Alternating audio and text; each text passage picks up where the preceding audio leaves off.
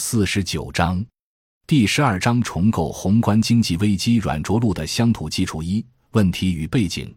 去工业化趋势明显致使劳资矛盾进入阶级对抗性质的冲突多发期。自二零零八年全球金融危机以来，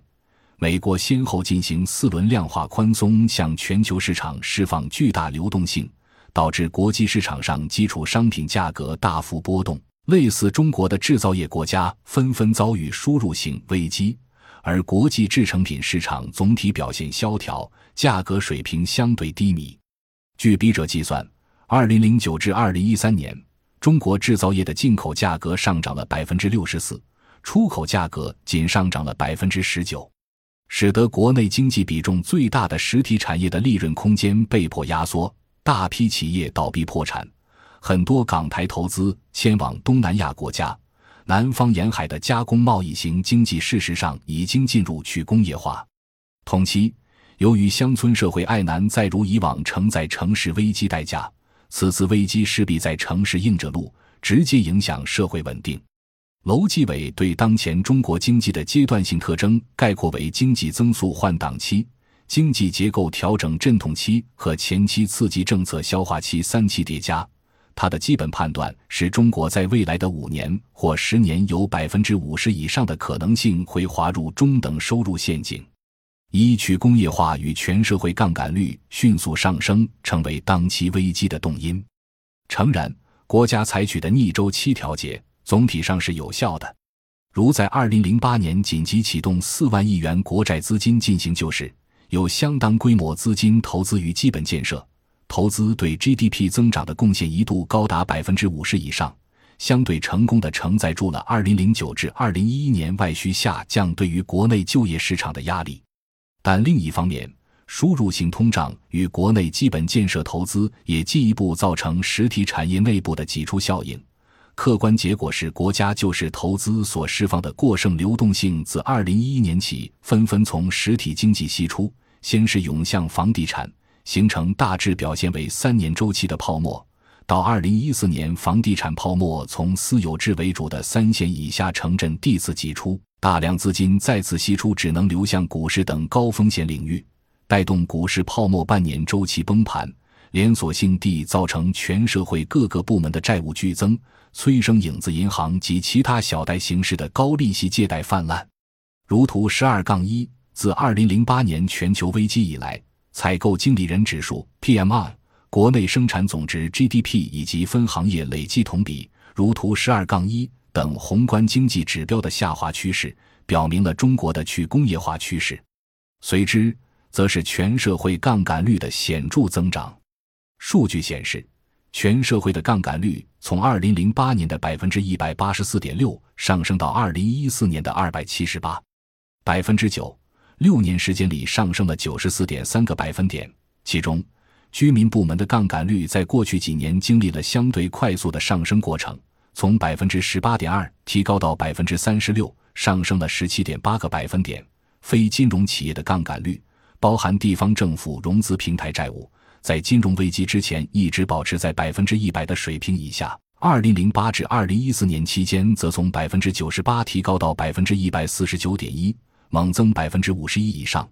政府部门的杠杆率在二零零一年以来一直保持在百分之三十五至百分之四十间的水平，二零零八年之后快速上升，从百分之四十提高到百分之五十七点八，上升了十七点八个百分点。金融部门的杠杆率剔除通货和存款，从百分之十三点三左右提高到百分之十八点四，上升了五点一个百分点。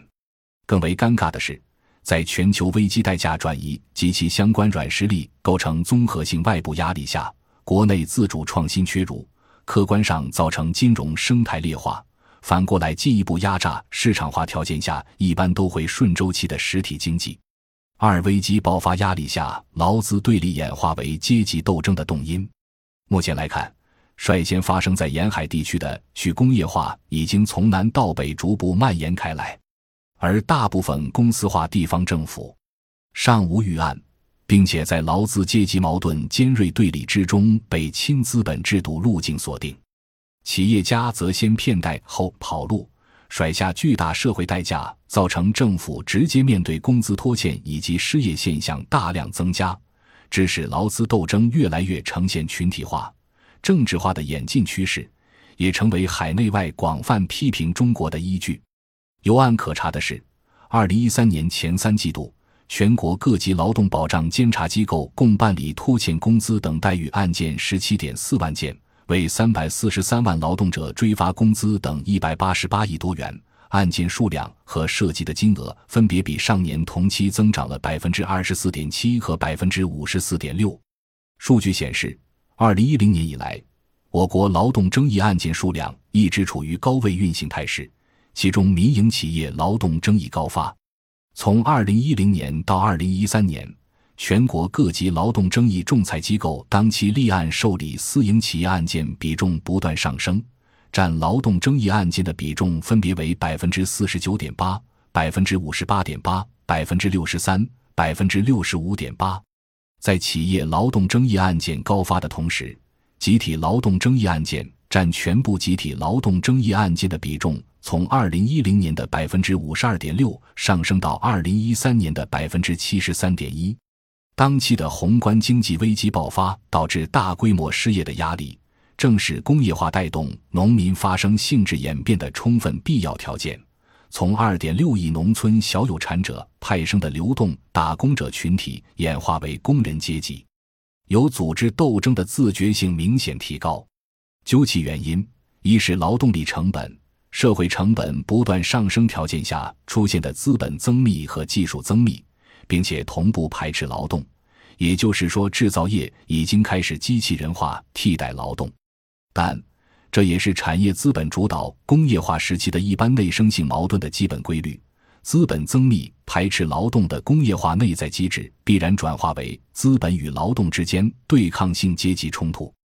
二是劳工群体在中国地方政府亲外资制度下，在厂区高度集中食宿。也在组织上奠定了工人必须组织化才能演变为先进阶级的基本条件。三是各级制式教科书对阶级斗争确立的政治正确，不仅给广大劳动者提供了指导思想，也节约了任何意识形态的革命者发动工人斗争的动员成本。客观看，这次经济危机中的工人反抗不同于以往，会直接以经典阶级斗争的形式反映出来。催生国内与官方意识形态对立的政治变革。感谢您的收听，本集已经播讲完毕。喜欢请订阅专辑，关注主播主页，更多精彩内容等着你。